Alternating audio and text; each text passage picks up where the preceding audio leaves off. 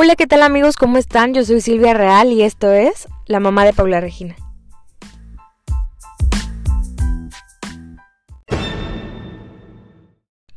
Siendo miércoles 4 de marzo del 2020, vamos a continuar con esto que iniciamos la semana pasada, de leer algunas cosas que escribí para el blog de la mamá de Paula Regina y ya más adelante podernos adentrar en temas más específicos, conociéndonos un poquito mejor. Y bueno, sin más preámbulos, comenzamos.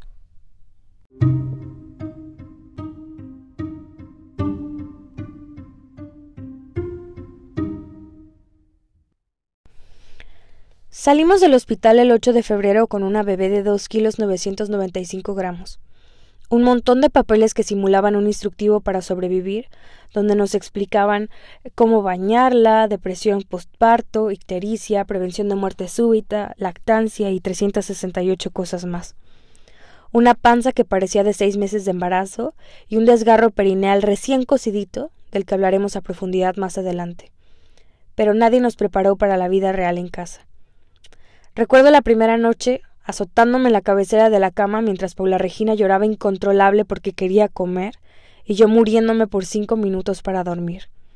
No me había dado cuenta de lo inútil que era el papá de Paula Regina hasta que lo vi roncar plácido mientras yo estaba al borde de un colapso nervioso con los pezones on fire y una bebita que no dejaba de llorar. Ser mamá es uno de los trabajos más sacrificados del mundo. Todos lo dicen, pero honestamente no tienes idea de lo poco que has valorado a tu mamá hasta que te toque estar en sus zapatos. Y es que ser madre es un absoluto acto de amor. Establecer una lactancia es un profundo acto de amor. Levantarte y arrullar a tu bebé mientras te retuerces de dolor y de cansancio y de incertidumbre es el más hermoso acto de amor. Por eso respeto la honestidad de las mujeres que no quieren ser madres. Me parece súper responsable reconocer que no cualquiera debe ser mamá. No es para todas. Debes tener la capacidad de desprenderte de ti un ratito e ir adaptándote a este nuevo ser que no sabe nada del mundo ni de la maldad y que confía en ti plenamente. Los primeros días, si no es que los primeros meses, son de reconocimiento. Tú eres así, yo soy así, no me gusta esto, a mí me gusta lo otro. Es un montón de emociones locas, de llorar porque te duele todo, pero tienes al bebé más hermoso del mundo, pero mi marido no ayuda, pero sí ayuda a veces, pero los pañales, pero ensucia muchísima ropa, pero lo amo, pero quiero dormir. Básicamente de adaptación, de adaptarse y un montón de amor y paciencia se trata la primera fase de la maternidad, que es honestamente una chinga, que vale totalmente la pena. Cuando menos te lo esperes, tu bebé habrá aprendido a sentarse solo, a comer, a hablar, a caminar, y si no lo disfrutas hoy, seguro mañana será tarde. Había leído tanto sobre la importancia de establecer lactancia materna en el primer momento que inmediatamente nació Paula Regina la pegué a mí. Fue ahí cuando descubrí lo primero que nadie me dijo sobre ser mamá. Lactar dolía. Dolía y ardía como si arrancaran algo de mí cada que ella succionaba. No tenía ni cinco horas de haber nacido y yo ya estaba tirando la toalla. Tuvimos una visita de una asesora de lactancia que más o menos me explicó cómo hacerle y me regaló un botecito de la nonina que fue de muchísima ayuda. Estaba sufriendo de verdad. Tenía los pezones rojos como encendedores de carro y lo único que me hizo mantener firme fue repetirme constantemente que solo lo hacía porque es el mejor regalo que podía ofrecerle a mi bebé y que lo haría exclusivamente por seis meses. Vivía como quien dice pensando solo por hoy. Escuchaba a Paula Regina llorar y yo lloraba con ella. Pero algo muy dentro de mí sabía que le estaba nutriendo, y que al final todo habría valido la pena. Hablaba con mis amigas que ya habían pasado por esto, y todas coincidían en que el dolor desaparecería alrededor de la tercera o cuarta semana. Y así fue. Entonces supe la segunda cosa que nadie me dijo sobre ser mamá. Lactar no duele. No debería doler. El dolor desapareció cuando Regina y yo nos pusimos de acuerdo, en el agarre, en la postura, en la frecuencia, hay tanta desinformación, ignorancia y mitos alrededor de este tema que estoy segura que muchas mamás que pasaron por lo mismo que yo y no recibieron apoyo, destaparon la lata de fórmula a los tres minutos. No sé cuándo ni por qué el hombre decidió un día que era mejor ofrecer una lata de polvo que el seno materno. Quiero pensar que lo hizo intentando apoyar a las mujeres que trabajaban o que por cuestiones médicas no podían hacerlo. Pero hoy quiero invitarte a darle un voto de confianza a tu cuerpo. No creo que exista otro mamífero en la faz de la Tierra que se siente incapaz de amamantar. Es que es algo instintivo, como ese video del orangután que recién nace se prensa al seno de su madre buscando el alimento sagrado. Si existiera un superalimento que pudiera proteger a tu hijo y a ti de enfermedades catastróficas, le nutriera con todas las vitaminas y minerales y proteínas y azúcares que necesita para seguirse desarrollando sano y fuerte, ¿se lo darías? ¿Cuánto pagarías por él? Tengo muy presente ese primer día juntas en el hospital. Recuerdo que la sostenía en mis brazos mientras lloraba por el dolor, y una enfermera se acercó a decirme ¿No es hermoso amamantar? Yo sonreí y con mis lágrimas de cocodrilo hipócritamente respondí Sí, lo es. Por dentro solo pensaba en lo antirromántico que era toda la realidad, comparada con lo maravilloso que se ve en las películas.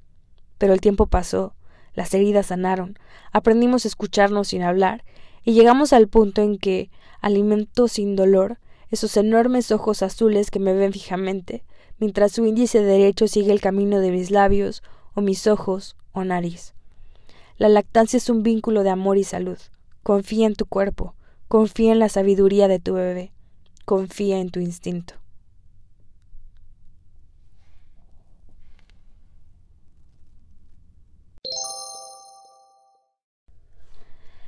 Estaba a duras penas intentando superar el trauma de mi parto vaginal cuando ya había personas bien intencionadas preguntándome para cuándo el varoncito. Algo tiene la gente en este país que parecen tener prisa de todo. Te presionan para que tengas novio, para que te cases, para que te embaraces, para que les des agua o comida antes de los seis meses, para que lactes, para que dejes de lactar, para que caminen, para que los metas a la escuela, para que tengas otro hijo y otro y otro. Y si algo he aprendido en este corto tiempo, es que cada quien tiene sus momentos, sus ritmos, sus deseos o corazonadas. Debería ser un mandato constitucional mantenerse siempre fiel y apegarse al instinto.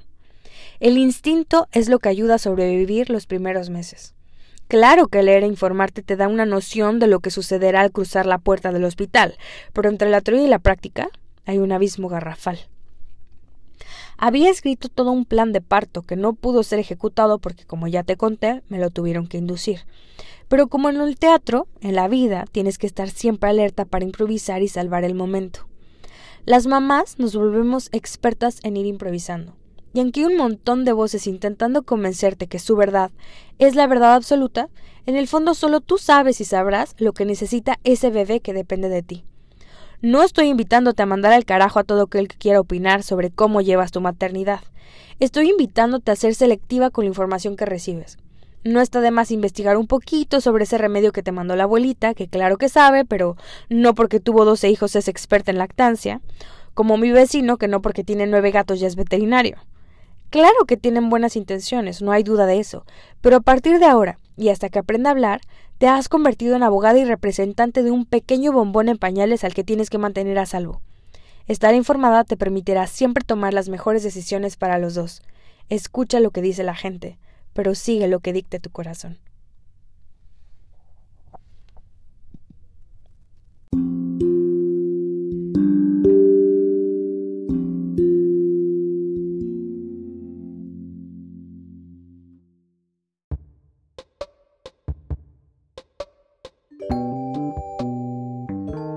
Ha llegado el momento de despedirnos, no sin antes invitarte a que visites el Facebook de la mamá de Paula Regina y nos dejes tus comentarios sobre lo que has estado escuchando aquí.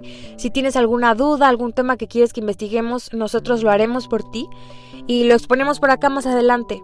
Te mando un abrazo súper grande, un beso súper fuerte, deseo que todos tus sueños se hagan realidad. Con mucho amor, esto fue La mamá de Paula Regina por Silvia Real. Hasta pronto.